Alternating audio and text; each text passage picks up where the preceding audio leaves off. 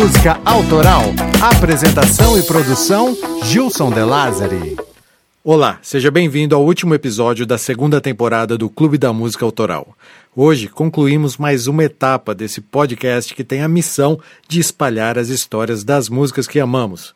E nesse, que é o episódio 20, contarei a história dos heróicos pracinhas brasileiros que foram para a Segunda Guerra Mundial e, além de ajudar na vitória dos aliados que derrotaram Hitler, trouxeram também muitas histórias com eles. Mas entre tantas, uma delas virou uma magnífica música, um clássico ítalo brasileiro que se chama Mia Gioconda, de Vicente Celestino. Do dia que nascemos e vivemos para o mundo, nos falta uma costela que encontramos num segundo. Às vezes, muito perto, desejamos encontrá-la.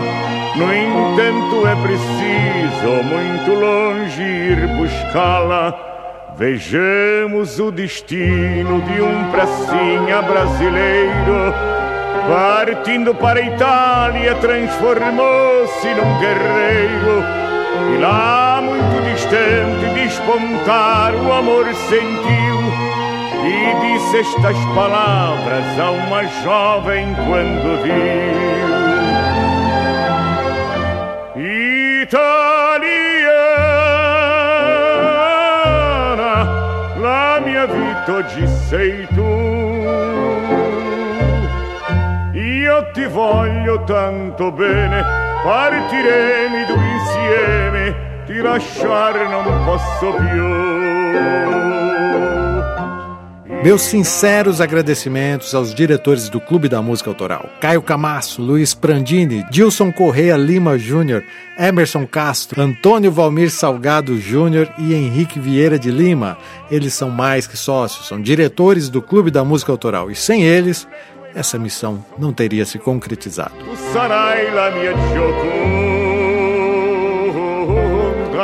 clube faz parte do Overcast, uma rede de podcasts que foge do padrão da podosfera tradicional. Se você veio aqui partindo de um lugar de horror e decrepitude, à procura de um calmante musical para os seus nervos, você veio ao lugar certo. Mas se você intimamente sabe que ainda precisa ouvir o ritmo reconfortante do seu próprio sangue pulsando enquanto os seus sentidos são envoltos por uma bruma de confusão, ouça a voz de Delirium aqui no overcast.com.br.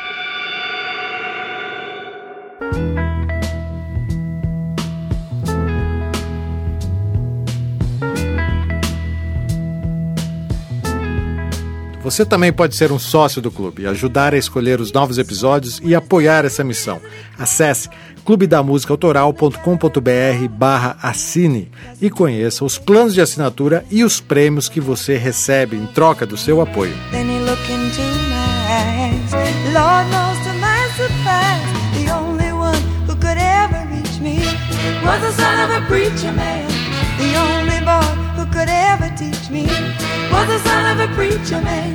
Bom, como esse é o último episódio da segunda temporada, quero reforçar. Se algum episódio da segunda temporada foi importante para você, mande um comentário, me explique o porquê, pois os melhores serão lidos em um episódio extra que eu e o Cocão estamos preparando, onde comentaremos as curiosidades, as caneladas, os perrengues e a satisfação que foi produzir a segunda temporada do clube. Para interagir, pode ser no site ou nas redes sociais. O clube está no Twitter, no Facebook, no Instagram e no YouTube.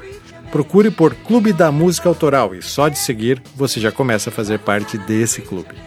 Você sabia que agora o clube está no Spotify também? Para encontrar a gente por lá, você precisa pesquisar na categoria Podcasts. E já deixo avisado também que as músicas desse podcast podem ser ouvidas em uma playlist que você encontra não só no Spotify, mas no Deezer também e no site do clube. Demorou?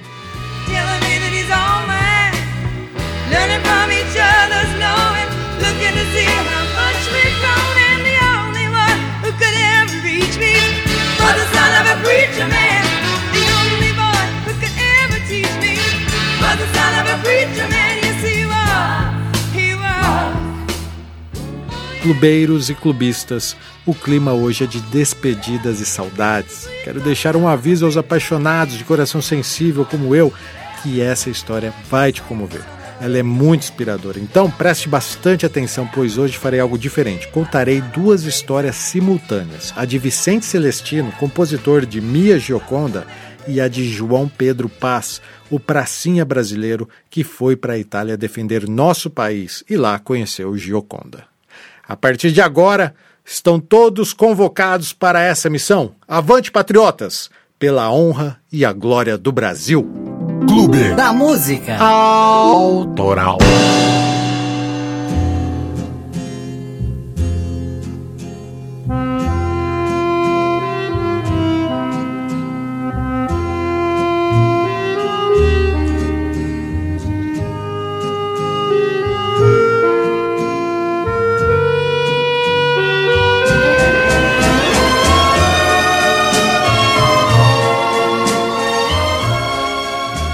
Não existe quem não fique intrigado com a complexidade e a ganância do ser humano. É da nossa natureza disputar territórios em sangrentas guerras que marcaram a nossa evolução. Mas a última grande guerra, apesar de não ser tão diferente das demais, né, aconteceu em um período onde fotos, filmes e livros ainda nos refrescam a memória e trazem muitas reflexões. O nazismo talvez seja a mais intrigante e impiedosa manifestação de ódio e intolerância que temos a oportunidade de apurar em detalhes. Em 1939, esses nazistas sádicos, comandados por um ditador maluco, resolveu defender a predominância da raça ariana e assim exterminaram milhões de judeus como se fossem baratas. Na Itália, Mussolini, um ditador fascista tão perverso quanto, juntou-se aos nazistas e, com o apoio do Japão, fecharam a Tríplice Aliança, cujo objetivo era aniquilar os comunistas. Mas os japoneses eram muito mais loucos do que todos os outros loucos juntos e, com ataques kamikazes, invadiram o Havaí, onde aconteceu o famoso confronto de Pearl Harbor, território pertencente ao Tio Sam. Ah, era tudo que eles queriam? Então, já que vocês insistem, entrarei na guerra, disse o então presidente Roosevelt.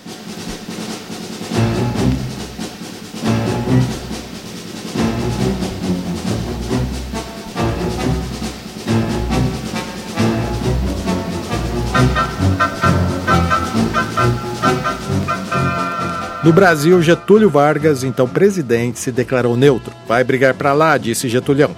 Aqui não.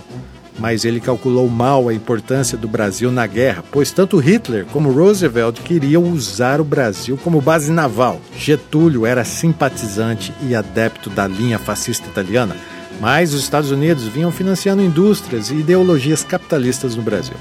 Com o ataque dos japoneses, os americanos botaram pressão e Getulhão acabou liberando as ilhas de Fernando de Noronha para que os americanos montassem uma base.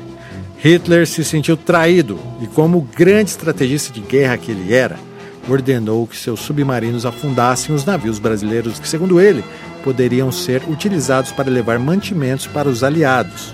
No ataque nazista, 19 navios brasileiros naufragaram e estima-se 500 mortes.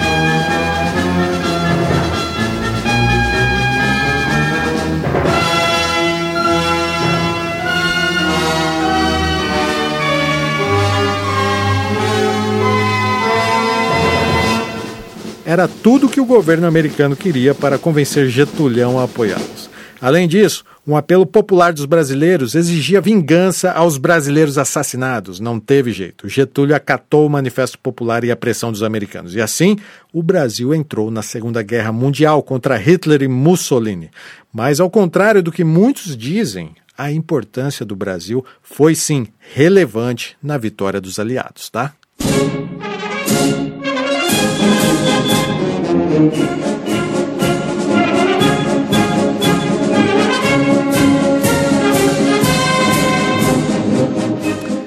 Histórias de guerra são fascinantes, né, cara? Eu adoro. Peço desculpa por me estender. Eu nem manjo muito desse assunto, mas achei necessário fazer essa introdução. Nossa história começa realmente um pouco antes disso.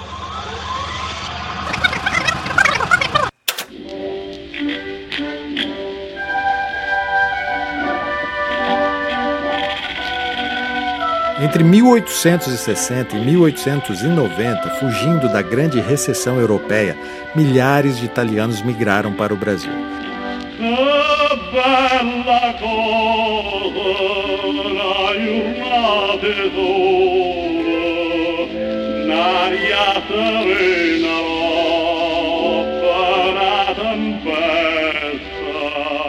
Segundo dados da Itália, mais de 22 mil pessoas embarcaram legalmente. E segundo dados brasileiros, mais de 40 mil italianos desembarcaram em busca de oportunidades em terras brasileiras. Eu sou filho de filhos de italianos que, quando chegaram ao Brasil, adentraram o interior de São Paulo e fizeram grandes colônias, não só italianas, mas espanholas, portuguesas e até japonesas. A diversidade cultural no Brasil é riquíssima. Em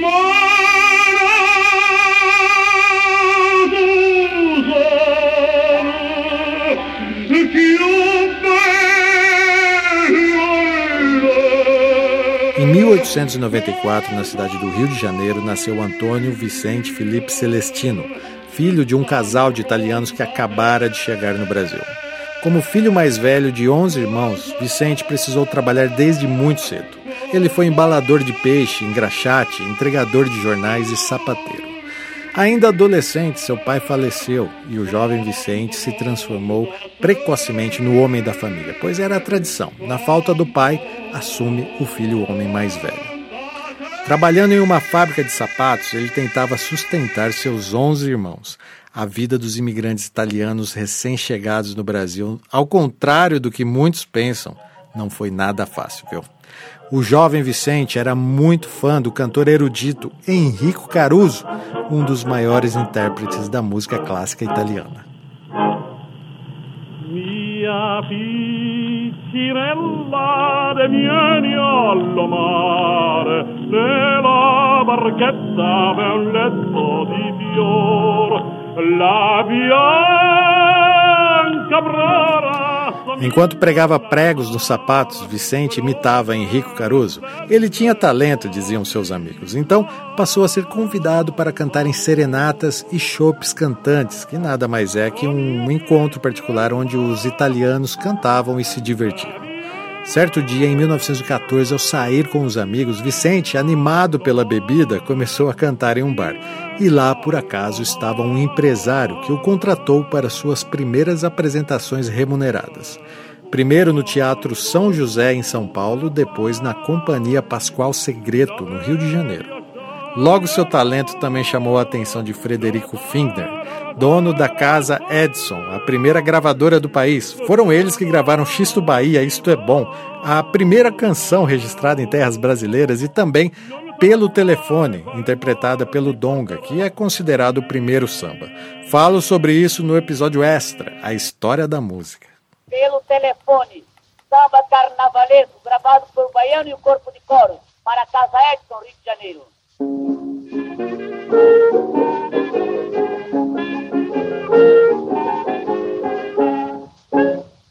chefe da folia pelo telefone manda me avisar. Mas gravar uma música em 1915 não tinha nada a ver com o que é feito hoje em dia. Um microfone era posicionado perto do cantor e um aparelho chamado fonógrafo, uma espécie de gramafone com um cilindro acoplado ao lado, registrava as ondas sonoras em uma fuligem que depois eram impressas em um disco compacto. A primeira gravação de Vicente Celestino foi uma valsa de Alfredo Gama e Armando Oliveira chamada Os que Sofrem. Ouçam a sofrida gravação original. Os que sofrem, canção gravada por Vicente Celestino para a Casa Edson, Rio de Janeiro.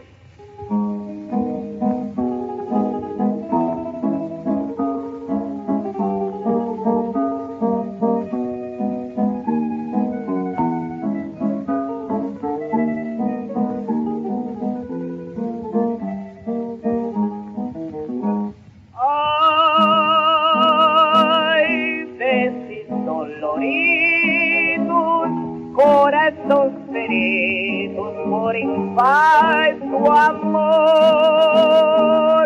Essa música na estreia vendeu mais de mil cópias, o que na época já o tornava uma revelação da música nacional.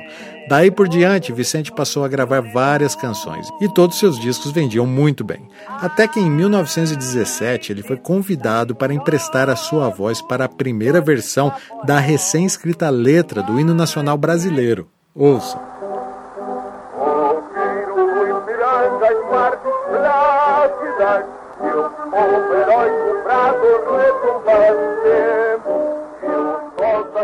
Até 1957, na fase de gravação mecânica, Vicente gravou 52 músicas em 28 discos. Ele também fundou a Companhia Teatral de Operetas, que fez muito sucesso. Vicente passou a contratar cantores e a sua companhia teatral saía em turnês pelo Brasil. Ganhou muito dinheiro nessa época e conheceu sua esposa, Gilda Abreu. Vicente era uma celebridade da música nacional. Todos o conheciam como Vicente Celestino.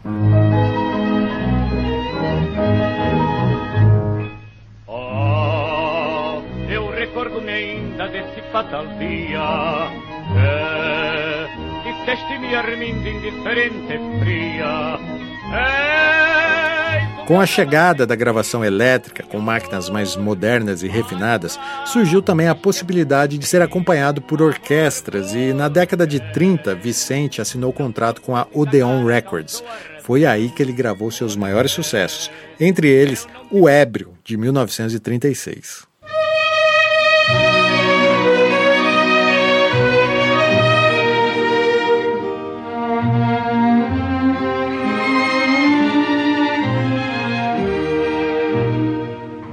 Nasci artista, fui cantor. Ainda pequeno, levaram-me para uma escola de canto.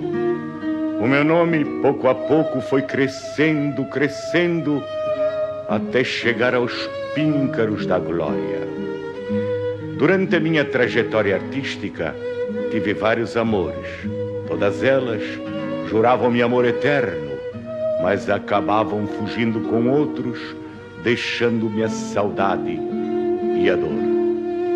Uma noite, quando eu cantava a tosca, uma jovem da primeira fila atirou-me uma flor. Essa jovem veio a ser mais tarde a minha legítima esposa. Um dia, quando eu cantava a força do destino, ela fugiu com outro, deixando-me uma carta e na carta um adeus. Não pude mais cantar. Mais tarde, lembrei-me que ela, contudo, me havia deixado um pedacinho de seu eu, a minha filha. Uma pequenina boneca de carne que eu tinha o dever de educar. Voltei novamente a cantar, mas só por amor à minha filha. Eduquei-a, fez-se moça, bonita, e uma noite, quando eu cantava ainda mais uma vez a força do destino, Deus levou a minha filha para nunca mais voltar. Daí para cá, eu fui caindo, caindo, passando dos teatros de alta categoria para os de mais baixo, até que acabei por levar uma vaia cantando em pleno picadeiro de um circo. Nunca mais fui nada. Nada não. Hoje, porque bebo, a fim de esquecer a minha desventura, chama-me ébrio, ébrio.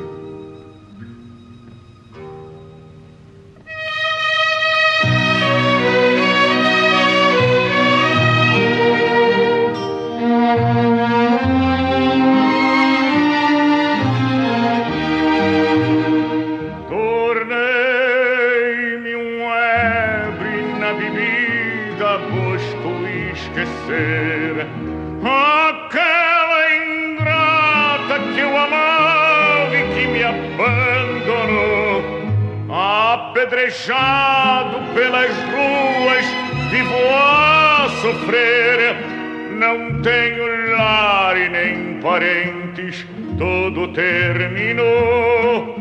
Só nas tabernas é que encontro meu abrigo. Cada colega de infortúnio é um grande amigo. Que, embora tenham como eu seus sofrimentos,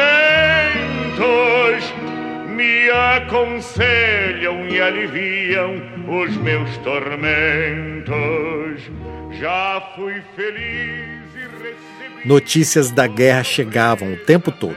Não se falava outra coisa. Em 1942, o Brasil resolve entrar na guerra e o presidente Roosevelt veio negociar com Getúlio Vargas a convocação de milhares de jovens brasileiros para serem treinados por militares americanos. Então nasceu a FEB, Força Expedicionária Brasileira.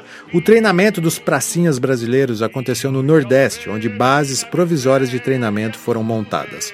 O tempo era curto, os brasileiros precisavam aprender rápido as táticas e estratégias de guerra, mas a imprensa brasileira desacreditava do sucesso daquela expedição. Então nasceu o jargão: é mais fácil uma cobra fumar do que os brasileiros irem para a guerra. Aquilo virou um grande desafio para o exército e, curiosamente, acabou sendo o símbolo da FEB, uma cobra fumando cachimbo.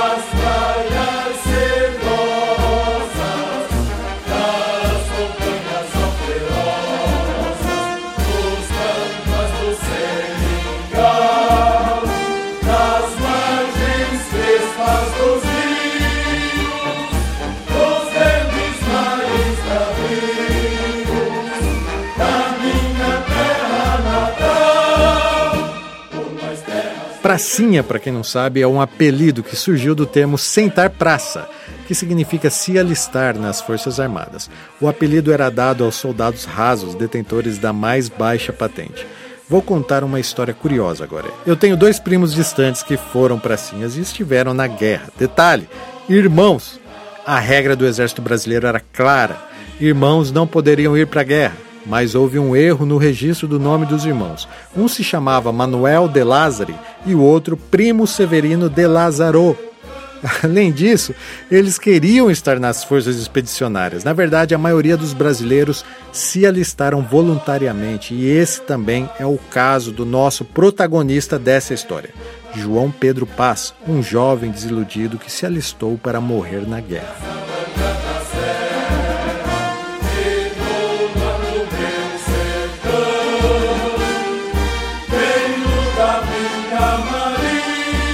Pois bem, ao contrário do que a opinião pública dizia, no dia 31 de julho de 1944 zarpou o primeiro pelotão da FEB, seguidos por mais de 25 mil pracinhas brasileiros. Repito, 25 mil soldados brasileiros lutaram na Itália contra Mussolini e Hitler. Vocês conseguem imaginar a adrenalina desses jovens desembarcando no porto de Nápoles, onde tudo ao seu redor estava destruído, corpos boiavam no mar vermelho de sangue, o cheiro de morte é narrado em vários depoimentos de ex-combatentes da FEB que sobreviveram na Itália.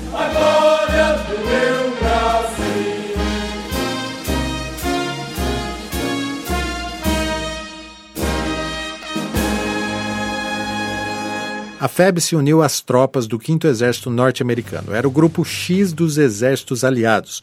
Nesse momento, o objetivo das tropas aliadas era impedir o deslocamento alemão para a França, onde era preparada a ofensiva final aliada. Era necessário manter o exército alemão sob constante pressão. As primeiras vitórias brasileiras aconteceram em setembro de 1944, com a tomada das localidades de Massarossa, Camaiore e Monteprano. Eram combates francos, tiros e facadas. Muitos brasileiros morreram, pois o exército nazista era infinitamente mais bem preparado e, para piorar, a farda brasileira era adaptada para o calor do Nordeste brasileiro. E na Itália, as temperaturas chegavam a menos 20 graus nessa época. Os efeitos do frio eram físicos e psicológicos, mas ainda bem que os brasileiros ganharam roupas dos americanos e muitas vezes eram acolhidos por famílias civis italianas que tiveram grande importância no auxílio dos pracinhas brasileiros. Todo ano na Itália se comemora o Dia da Liberdade ao Fascismo e são feitas homenagens aos pracinhas brasileiros que, inclusive, ganharam monumentos em reconhecimento à honra e à bravura daqueles soldados que lutaram e muitos até morreram na Itália, né?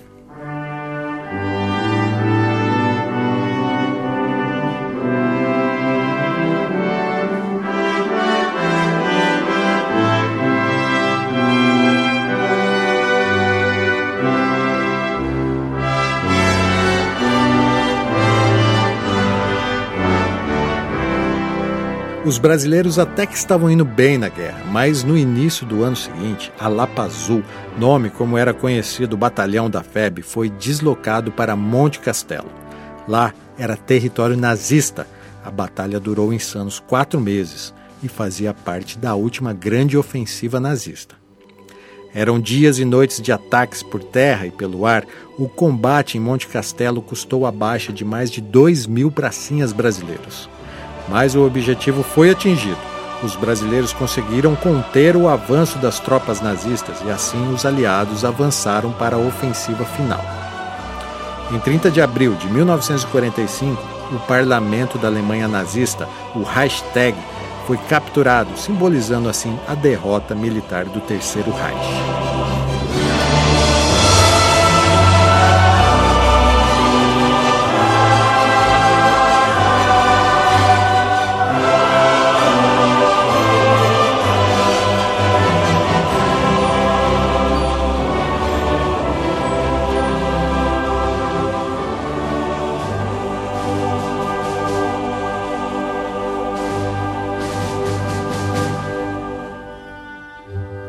Pracinhas brasileiros sobreviventes ainda ficaram um bom tempo lá na Itália sob ataques isolados, até que conseguiram embarcar de volta para o Brasil.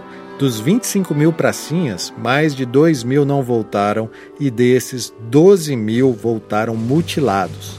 Cara, a guerra é implacável, meu irmão. Após 15 longos dias de viagem, os pracinhas começaram a desembarcar no Brasil.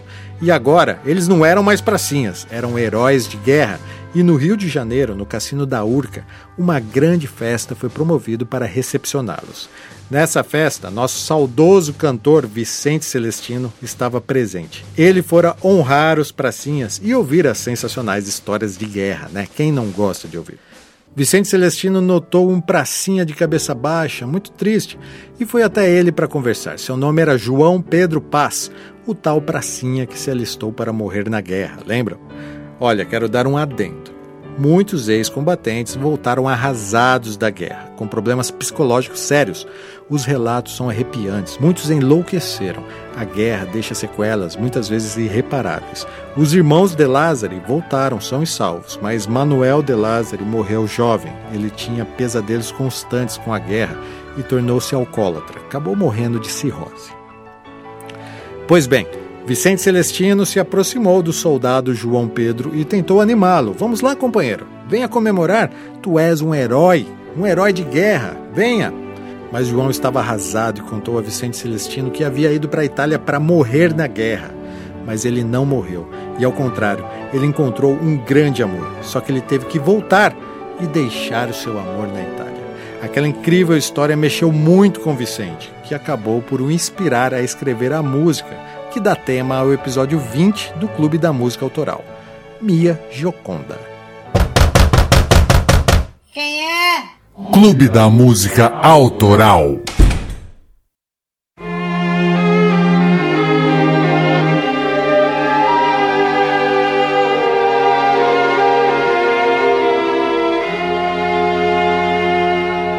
Do dia que nascemos vivemos para o mundo, nos falta uma costela que encontramos num segundo. Às vezes, muito perto, desejamos encontrá-la. No entanto, é preciso muito longe ir buscá-la. Vejamos o destino de um pracinha brasileiro Partindo para a Itália, transformou-se num guerreiro. E lá, muito distante, despontar o amor sentiu. E disse estas palavras a uma jovem quando viu. Italiana, la mia vita oggi sei tu ti voglio tanto bene, partiremo due insieme, ti lasciare non posso più. Italiana,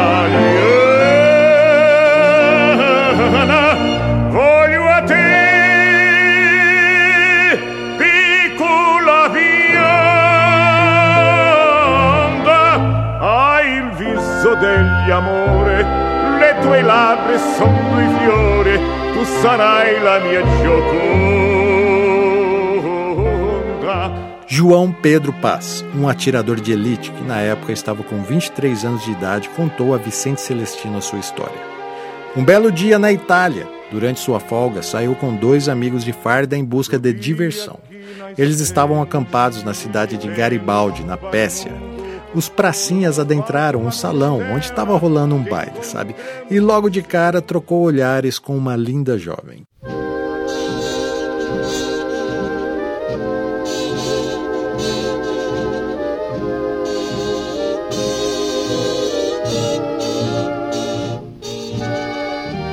Quando a banda começou a tocar Moonlight Serenade, essa canção aqui ó, que estamos ouvindo ao fundo, João foi até a dama e atirou para dançar. Seu nome era Gioconda, uma italiana de apenas 17 anos. Foi o início de um romance fulminante. Passaram a se encontrar quase que diariamente. João foi até a casa dos pais de Gioconda e formalizou o namoro. Logo, ficaram noivos. Vejam vocês, a guerra já havia acabado. E João era um herói, não só no Brasil, mas também na Itália, especificamente para os civis italianos pois, ao lado do exército brasileiro, protegera todas aquelas famílias aflitas. João e Gioconda haviam feito um trato. Eles decidiram, mesmo contra a vontade da família, que voltariam juntos para o Brasil, onde se casariam, teriam filhos e seriam felizes para sempre. Italiana, a minha vida hoje és tu. Eu te quero tanto bem. Partiremos todos juntos, deixar-te não posso mais.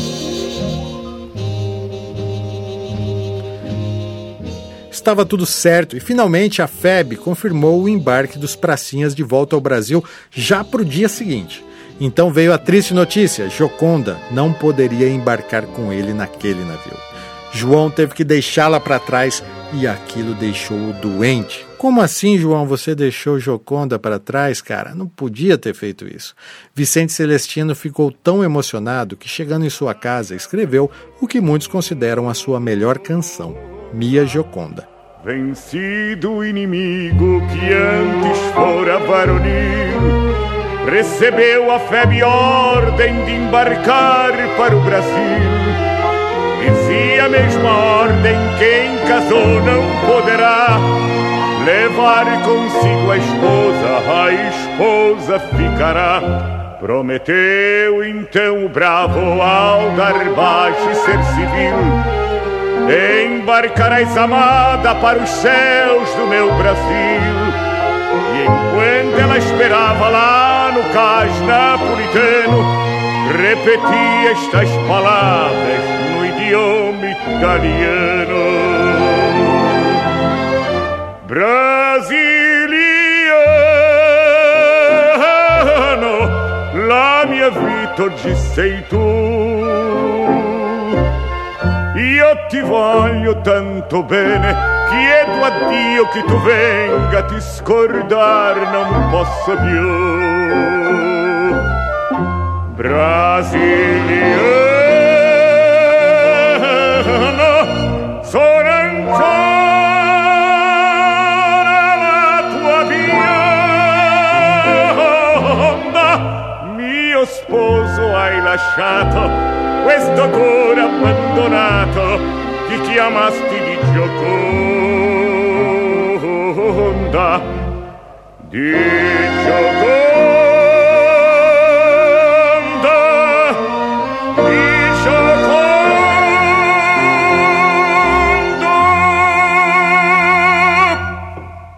Na letra de Vicente Celestino, cantada em italiano, Gioconda dizia João: Brasileiro, a minha vida hoje és tu. Eu te quero tão bem que peço a Deus que tu voltes, pois te esquecer não posso mais. Sou ainda tua bionda, meu esposo deixaste este coração abandonado, que se chama Gioconda.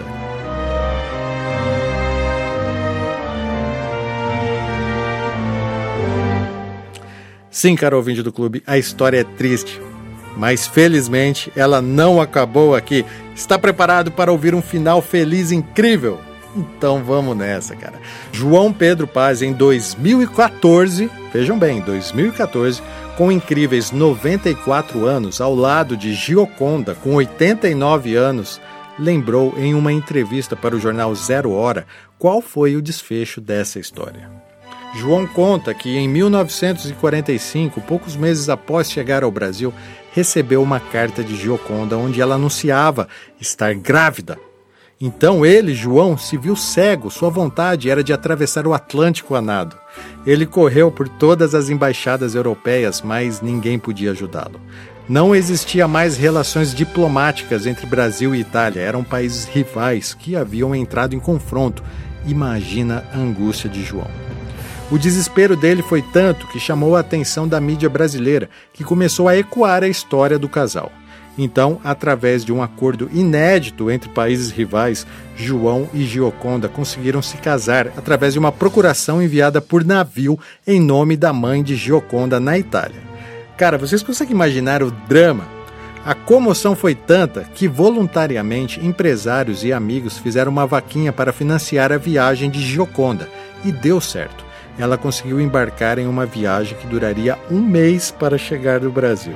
E junto com ela, além de suas malas, no colo vinha o filho recém-nascido de João. Mas, como se já não fosse drama o suficiente, o navio chegou no Brasil um dia antes do previsto e Gioconda se viu sozinha em um país dito como inimigo, onde ninguém falava sua língua. Ela narra que desmoronou a chorar. Será que João havia mudado de ideia? Será que ele não apareceria? Por que ele não estava lá? Então alguém que conhecia a história se ofereceu para ajudá-la. E conseguiram encontrar João. João, Joconda chegou! João, ela está aqui no Brasil! João conta que correu sem parar por mais de 20 quarteirões e quando finalmente encontrou Gioconda, eles se abraçaram por longos minutos interruptos e finalmente João pôde pegar seu filho no colo pela primeira vez. Essa história não podia ter acabado de outra forma?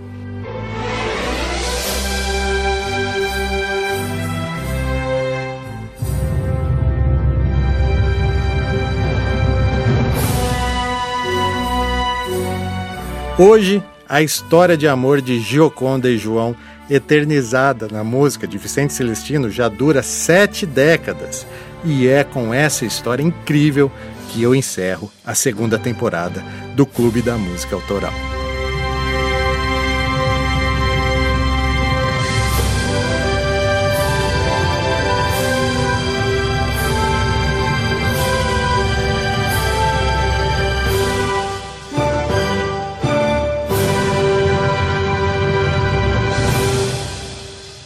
Muito obrigado a todos os sócios do Clube da Música Autoral que ajudam eu e o Cocão nessa missão, aos estrategistas, aos diretores e principalmente aos colaboradores, o Gustavo Ferrone, Patrick Lima, Christian Fernandes, o Drão Dias, ao Nix do Overcast e, claro, né, a minha família, a Cris, a Isabela e Samuel. Vocês que me apoiam nessa empreitada que tanto rouba meu tempo com vocês, né? Tô ligado. Obrigado por me entender e deixar que eu cumpra essa missão que para mim é muito importante.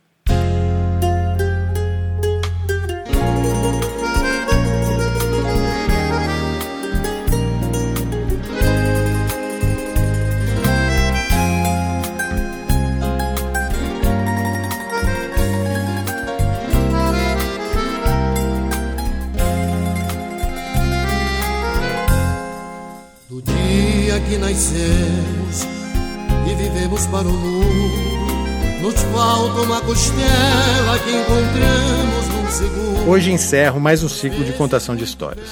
O Clube é mais um podcast independente, como tantos outros, que disputam um lugar ao sol com muita dedicação e paixão pelo que faz. Isso tudo é muito satisfatório para mim, cara, mas olha, cansa muito. Novamente consegui, está pago. A segunda temporada do clube está concluída. E esse não é o fim, é apenas o começo de uma longa história que ainda está por vir.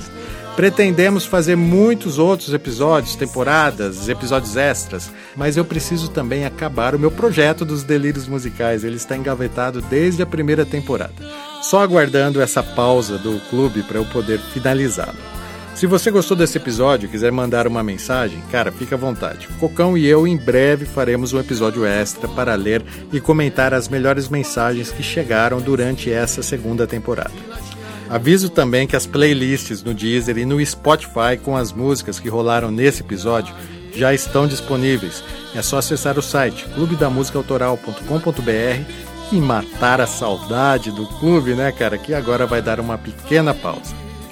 Meu nome é Gilson De Lázari e sempre será um prazer falar de música com vocês, meus amigos. Muito obrigado e até a próxima.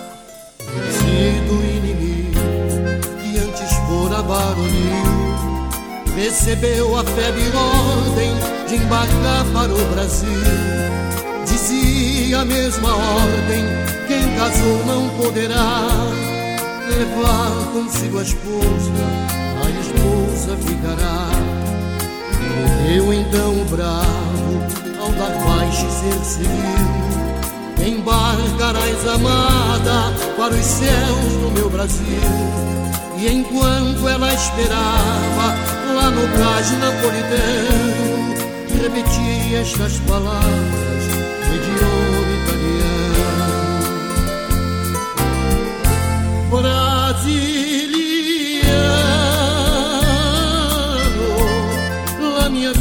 vita ti sei tu.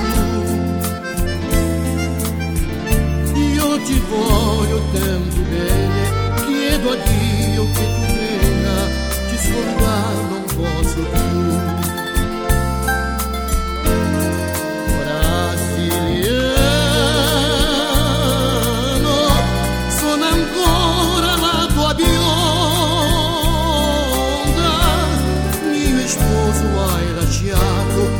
questo cuore abbandonato mi chiamaste di Gioconda mi Gioconda